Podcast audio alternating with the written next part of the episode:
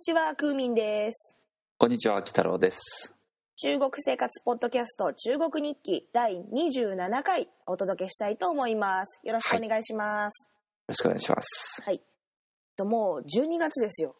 いやー、寒いです。寒いですか？そちら今何度ですか？いやー、びっくりしますよ。はい。マイナス20度ぐらいですね。まあそのぐらいかなとは思ってましたけど、いやでも本当にそうなるんだなって思うとちょっとはい。どうしたらいいかっていう感じですよね。はい、もう突然、なんか12月1日から突然来ました、冬って感じで。いきなり10度ぐらい寒くなりましたね。こっちもそうです。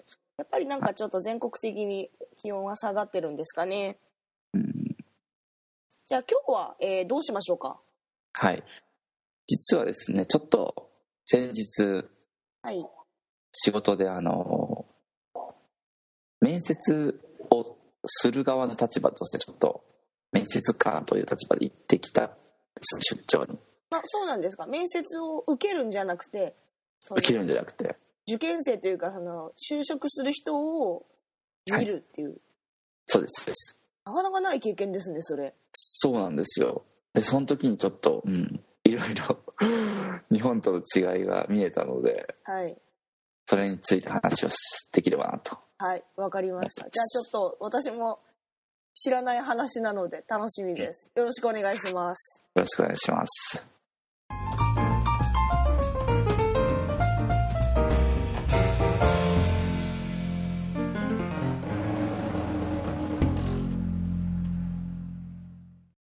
はい、じゃああの面接ってことではいなんかされたってことなんですけども、うんうんなんでしょうその経緯というかはいそこからお話ししてもらっても良いですか？そのお仕事に差し障りのない範囲で。あはいはいはい。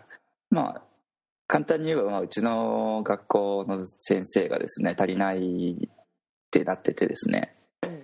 で、えーまあ、募集をするしたいっていう感じになってたんですけども。はいはいはい。なんかその市の教育局があのこの市内の学校合同でなんかその面接のあの面接会みたいなのを開くっていうのがあるらしくてあそれもなかなか面白いですね。なんか合同で他ので同じ市のあの小学校とか中学校とかも含めて、まあ、うちは高校なんですけどもはい。あの公立の学校が合同で教師をあの募集するなんか会みたいな会っていうかまあそういう面接会みたいなのを開くっていうのがあってですね。それはあの小中学校小学校中学校高校全部っていうのはその、はい。別に日本語は関係なくってことですか？そうですね。日本語関係なくですね。あじゃあ本当になんかその市の、はい。公立の学校の先生募集みそうそうそうそうそういう感じです、はいはいはい、市の公立の学校の職員教師を募集するっていうのがあって、はい。まあ、一つちょっと面白かったのがとかうちの市で市で会場を設けてそこに来てくださいっていうんじゃなくて自分たちがあの団体でとある、まあ、大学なり大学院っていうところに出張に行くっていう形なんですよこっちが。えこっち面接側がする側がそうそうそう。側のする側がそう遠路はるばるちょっと 違う省まで出張に行ってきたんですけど。違う省まで、違う省まではい。別の省まで行ってきまして。そこにその大学にはその受験生がいるんですか？そうそうそうなんですよ。大学に行ったらやっぱりそこの学校で勉強してる人ももちろんいますし、まあ、他の学校から受けにわざわざ受けに来る人もいるんですけども、まあ、基本的にはそこの学校で勉強してる学部生なり院生っていうのを対象に。へえうんその学校内で、えーまあ、その面接をするっていう形になるんですよね。あなんか確かにそういえば見たことがあるかもしれない。なんて言うんでしょうそのなんかっていうのかな。こういろんな企業の人が来て、はいはいはいはい。日本でもでもなんか似たようなあでもあれは説明会ですかね。このなんか机でいっぱい並べて学生がその企業の人の話を聞くっていうのは。うんうん。要するにあそういうことですよね。そうそうそうそう。実はあのそれも兼ねていて。はい。最初にあの机並べてあのそれぞれの学校で作ってきたなんかポスターみたいなのをこう貼って自分たちで。でそこの部屋になんか学生さんたちが入ってきてそのポスターとか見て「へえ」とか「ここはこういう教師募集してるんだ」とかなんかその学校の説明とか見たりとかして気になった場合は質問とかをしたりするんですよ。それは説明会みたいな。そうそうそこはなんか日本と似てるじゃないですか。で。すね、うん、でここでちょっと日本との違いが出るんですけどもはい。そこの説明時間説明の時間っていうのがその応募の時間も兼ねてるんですよ。えっとその場で応募みたいな。じゃあポスター見てあ、はい。ここ私が望むようなところだって思ったら「すみません面接してください」っていうことですか？そうそうそうそういうことです。あー その場でなんかその申し込み表みたいな名前とか連絡先とか大学とかあの学位ねとかそういう学歴とかか書いて申し込みしてで日本すみませんちょっと話ぶった切って。あの、はい。私純粋にその日本で一般的な就職活動ってしたことないんですよはいはいはい今話を聞いてる感じだとなんか日本でもなんか例えばでっかいこう催事場借りてうん。ありそうだなと思うんですけど、そういうもんでもないんですかね？いいやー日本では説明会では説明会っていうのはまあありますけどその場で申し込むっていうのは見たことないですね。どうですか？確かにあの公立の学校でそれをやるっていうのは確かそうそうそうそう。にないかもしれないですね。そう。急だなっていうところがまず一つあるじゃないですか。はい。でまああのそのまあ午前中だったかな？午前中にその受付してはい。でそこでなんかもう履歴書とかなんか自己アピールのなんかこう紙みたいなのとかも、まあ、この辺は日本と似てるじゃないですか。ですね、うん、でもらってふむふむという話で、えーじゃあ夜面接ですみたいな。夜なんですか？そうそうそうそう。その日の夜なんですか？その日の夜なのかよみたいなね急だなっていう話で。じゃあその午後は何するんですか？午後は午後は自分たちはまあその受ける人たちも準備が必要だっていうのもあって午後は自分たちは自由な時間だったかな。で夜のその面接までは夕方ぐらいまでは自由にしてましたね。うんそう。でまああのなりましたと。そうどういうこうね。結構応募が多かったんですよねうちの学校。そうだったんですか？で10人ぐらい10人以上来ててはい。で全部面接そうはできないって教育局の上から言われて5人に絞ってくださいっていう話を。あ落とすんですか？そうそうそのもうそれそこの時点で 朝応募して 昼その書類パラパラって見て落とすみたいな。ああなるほど教育局がじゃあ何人限定ねみたいな。そうそうそうもう教育教育局はそこは仕切ってるんで。なるほどはい。でまああのー書類とか見るじゃないですか。はい。そしたらなんかにまあ大体まあ似てますよね。書いてあること。で日本と違うなって思ったことが、まあ、大大きく分けてまあ2つはい。あるんですけど、一つはやっぱりこうなんか民族っていうのがうん。書いてて。それはあの漢民族とか朝鮮族とかそういうことですか？そうですそうです。はいはい、漢とか。なんかうちの学校には 4, 4つぐらいの民族の人が来てたんですけど、まあ、漢族が一番多かったのとであとモンゴルモンゴル族の人はい。と、まあ、朝朝鮮族いなかったの。あとは満満族満州族の人。はいはいはいと、あと海族って書いてたなんかその海回転の回ですよね。海底の海の,、はい。あのイスラム教を信じてる族の人族の人っていうか民族の人ですね。が来てたっていうのが一つ一つありますね、うん、でもう一つもう結構意外意外っていうかまあ中国だからなるほどなっていうところではあるんですけど、うん。何だと思いますか？なんでしょうね。今ちょっと思ったのは、うん。推しが強い。ああっていううん。なんでしょう。推しが強いっていうか私はこんなに素晴らしい人間なんですよっていうのを全力でこう履歴書でアピールしてるのかなってああーそれも確かにあるかもしれないですね。あのちょっと話それますけど、はい。こう学生の履歴書を指導するときにうん。すごい困るんですよ。そのうんうん。私はどこれほどあなんでしょう。私はどんな辛いことにも耐えられ協力する心がありうん。他のクラスメートからは、あの頼頼られてるリーダー的な存在でありみたいなあすごい書くんですよ。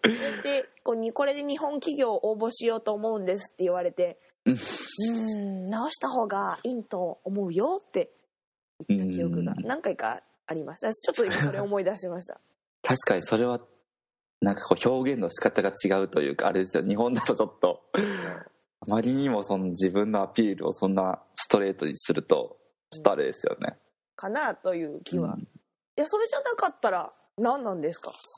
うんまあそういうなんか自由に書くような欄ではなくてなんかこうさっきの言ってた民族みたいな欄みたいなのが一つ設けられてたのがはい。あの政治に対するなんとかっていう項目だったんですよ。あーはいはいはいはい。あでね。応募しに来た人たちは見事に全員共産党員って書いてたんですよ。あーなるほど。おおと思って。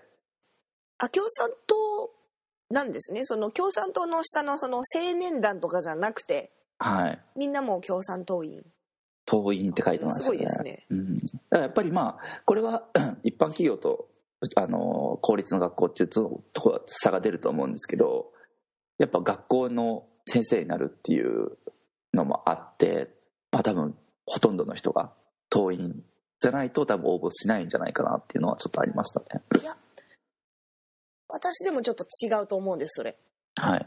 あの私の場合は大学であの他の先生方のちょっと聞いた話なんですけどはいはいはい。確かにその共産党員っていうのはうんの先生方って結構多いですしその学校にも一人共産党の書記さんがいらっしゃいますよね、うんうんうんいますね。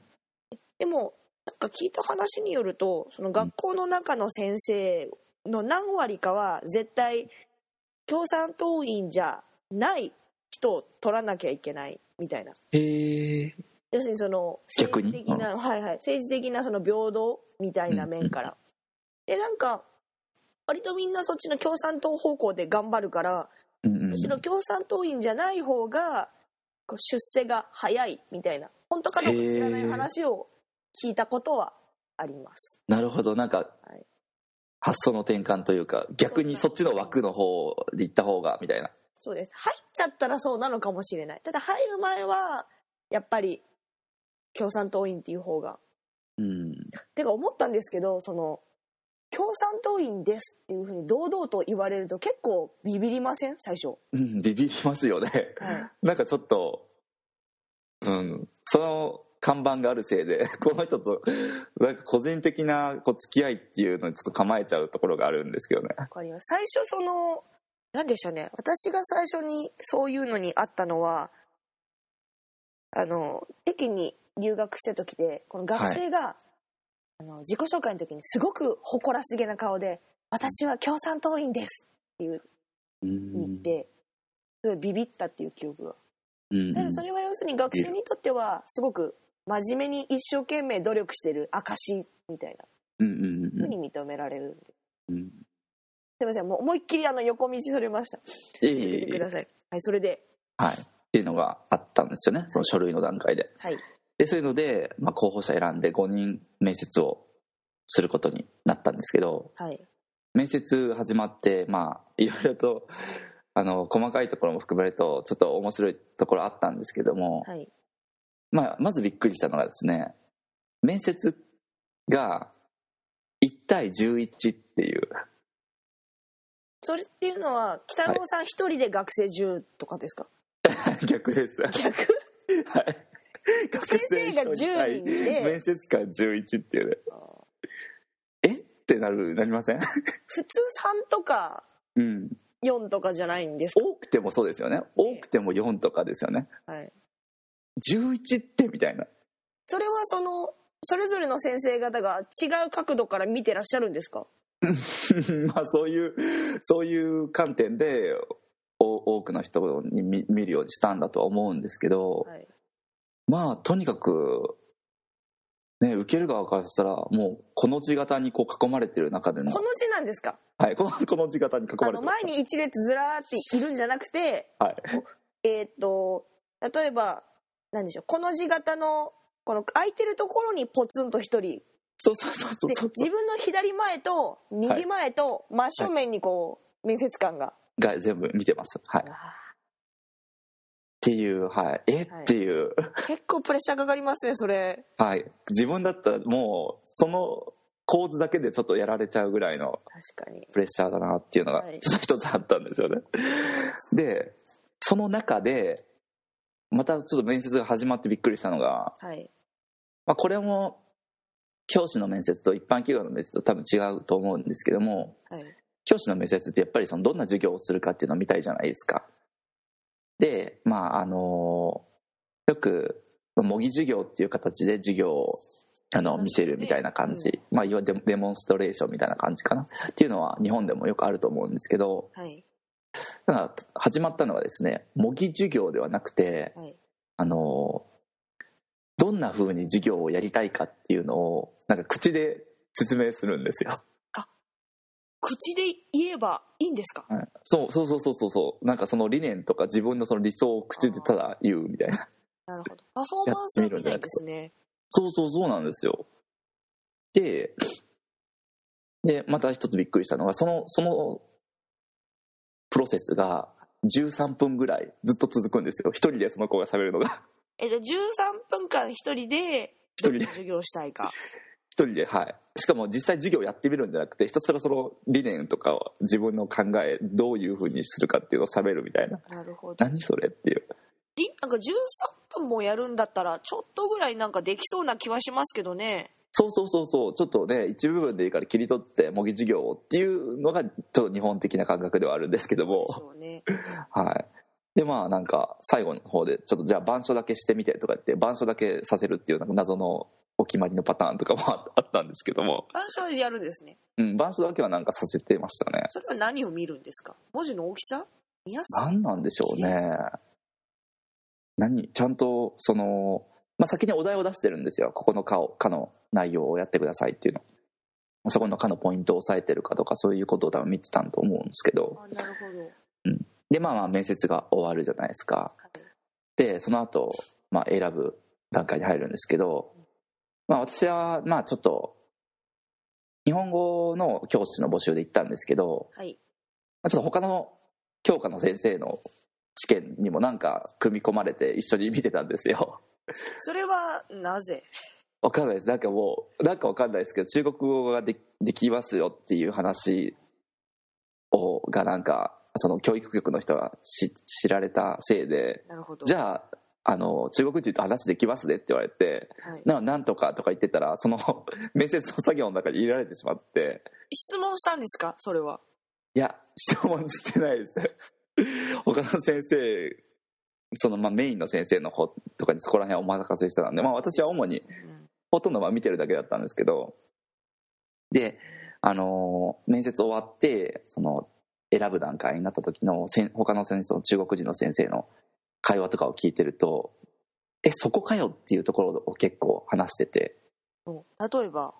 例えばですねあの、まあ、まあ外見っていうかですねあの特に外見の中でも背が高いかどうかっていうところをなんか結構話してね顔よりは。顔についてもまあ言ってたんですけどもまあ見た目も悪くないしっていう話は言ってたんですけどそれなんかね必ず背のことは言ってましたね。あの子は小さすぎるとか170いってないでしょみたいな感じで 言ってたりとか。それって板書の心配なんですかね？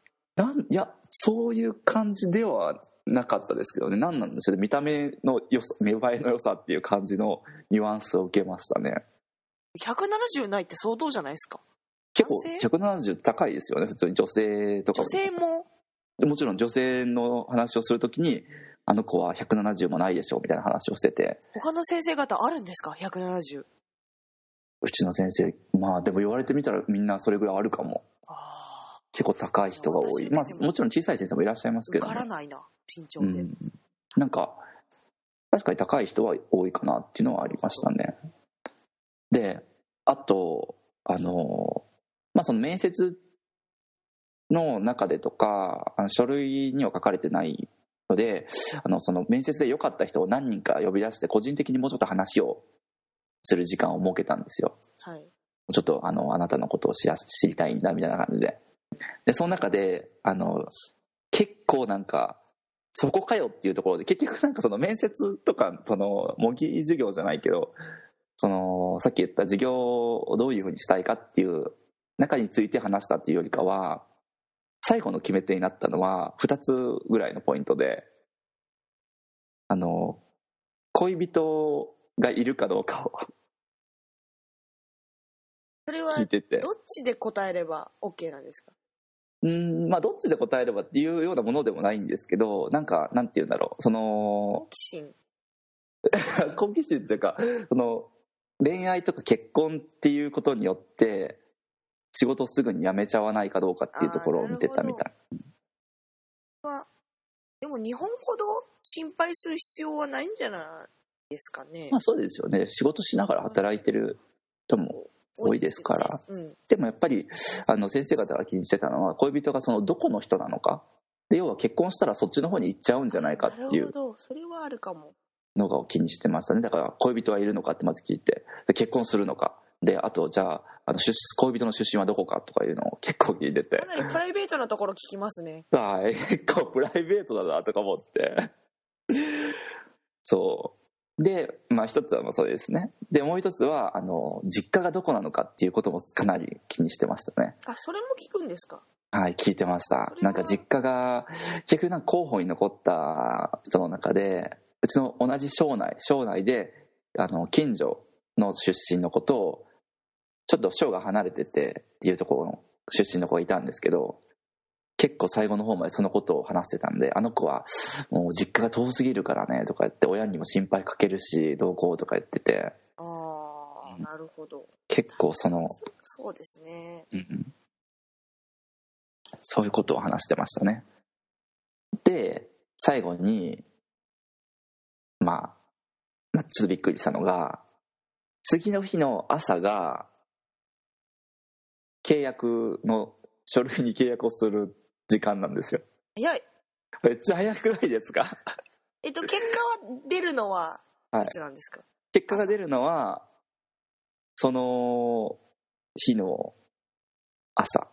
朝。あその面接した次の日の朝で朝。すはで結果が出ました。はい。はい、サインしてください。しかも電話ではい。電話で「あのあなたサインししに来てくれますか?」って感じで呼び出してはい。サインしてもらうみたいな。あじゃあもうそれで決定？それではいもうそれで契約書にサインなので。断ったら断れないんですねじゃあ。やっぱこっちの方がいいんでみたいな。そうそうそうそうそうですよね。断れないですよね。はあ内定とかいう概念もないし。なるほど。はい。決まったらで即そうそうそう。でだからその24時間ぐらい前にはまだ応募すらしてなかったところなのに、はい。もう契約しているっていう。すごいですね。のがちょっと早っと思ってなかなか。はい。もしかしたら学生的にはあそこの学校いいなとか思ってたかもしれないですけど。うんうん分かんないですよね。はい。はあ。それはすごいな。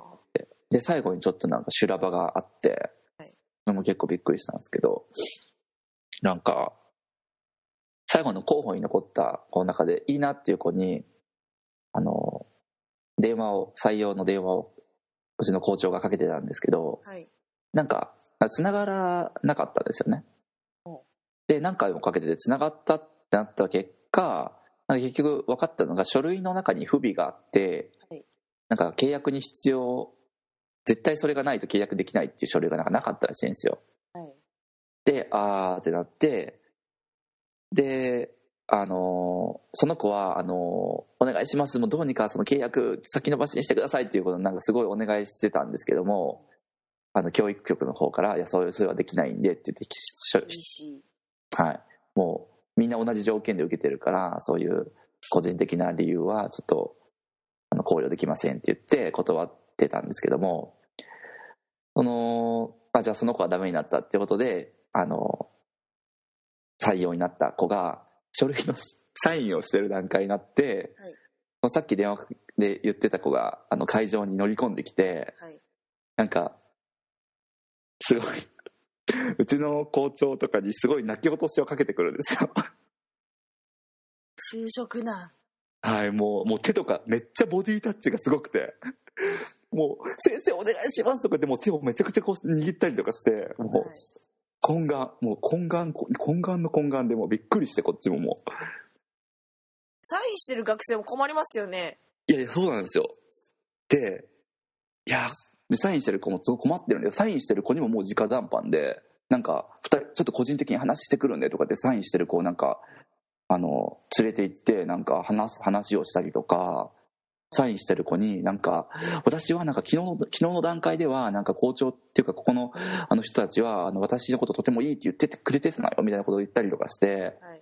すごいもうめちゃくちゃそのサインしてる子こめっちゃ困ってるんですよねですよね。関係ないんだけど私みたいな。そう。で最終的には その最後にその学校側がその合意のサインをするところの欄をその子が手でこうバッてこう覆いかぶさって隠したりとかして。欠かせないように。そうそうそう。サインさせないぞっていうのを。全全身でそれをねやってきてですね。ちょっともうこほんとちょっとあのすいませんって感じなんですけど僕ちょっと笑ってしまって後ろの方で。はい。なんだこの絵はと思って。いややってる本に真剣ですよ。将来かかってるんですから、笑っちゃダメです。そうなんですけどねでもちょっとねあまりにもちょっとちょっともう理性を失ってたんでその人が。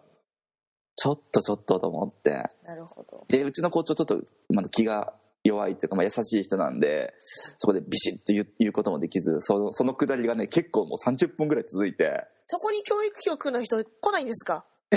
最終的には30分ぐらい経ったぐらいの時に教育局の人来てくれて何事な？らおおいおいみたいな感じで見に来てはいでもダメって言ってあの教育局が厳しく言ってもうそこのその場を散らしたんですけども、はい。い、やーなかなかねなかすっごい大変だったんです。その後もなんかその採用が決まってサインをしてた子が今度はそっちの子がぐずり出してはい。いやこんなことになるなんて私思ってなかったですね。だからその子もだからきあのね心をちょっとかき乱されたみたいで。いやもう私そんなんだったら私あの子に譲ろうと思うんですよとか言い出してえーみたいな感じになってうちの校長とかもえーってなってっていう修羅場があって、まあ、最終的にはねあのなだめてあのももともとねあの子のことはもう人のことは関係ないでしょって言ってあなたがここにうちに来たいかどうかでしょっていうことになって採用になったんですけども、はい。いやなかなか。もうとにかくねそうポイントとしてはもうあのその最後の泣き落としの部分でもすごくボディタッチ出たんですけどもはい。面接終わった後ぐらいからあの候補者たちのボディタッチがねすごいんですよ。ボディタッチするんですね。うちの校長に対するボディタッチすごいですよ。逆になんかボディタッチしちゃうとなんか失礼だみたいになりそうですけどね。なるじゃないですか日本だったら。はい。でそんな面接官にボディタッチとかありえないじゃないですか、はい。でもねこっちはねもうすごいんですよもう。もうなんか歩歩く時とかもなんかちょっとねその日本ほどビシッと分かれてないというかそのなんか一緒にこの 面接会場からその宿まで候補者と面接官が一緒に歩いて行ったりとかする場面も結構あってなるほど。試験後りに。良くないですよね。そうそう。だからそのそこのそういう場面ですごい個人的な話をしたりとかなんかあの先生の うちの校長の袖をこう握ってすごいこうスリスリすり寄ったりとかしてるのをすごい見たのでああそういう攻め方なんだと思って。なかなかない体験でしたね。はい。お疲れ様でした。なかなか面白かったです。はい。はい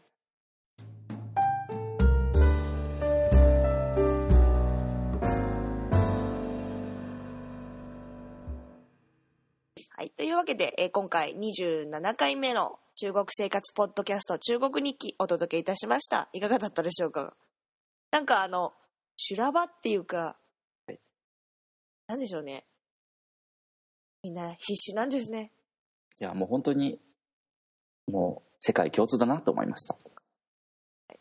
であの今回あのこういう形でお届けしましたけども、えっと、いつものあれを北郎さん、お願いします。はい。えー中国日記のツイッターの公式アカウントがあります。アットマーク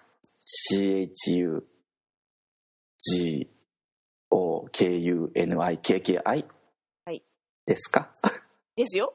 ですよね。自はい信持ってくださいよ、です。はい、です。あの私と私クーミンとあと北郎さんも別々に個人的なアカウントも持っておりますのでそちらも見ていただけたらなと思います。よろしくお願いします、お願いします。はい、じゃあというわけで第27回これでお別れしたいと思います。ではまた次回。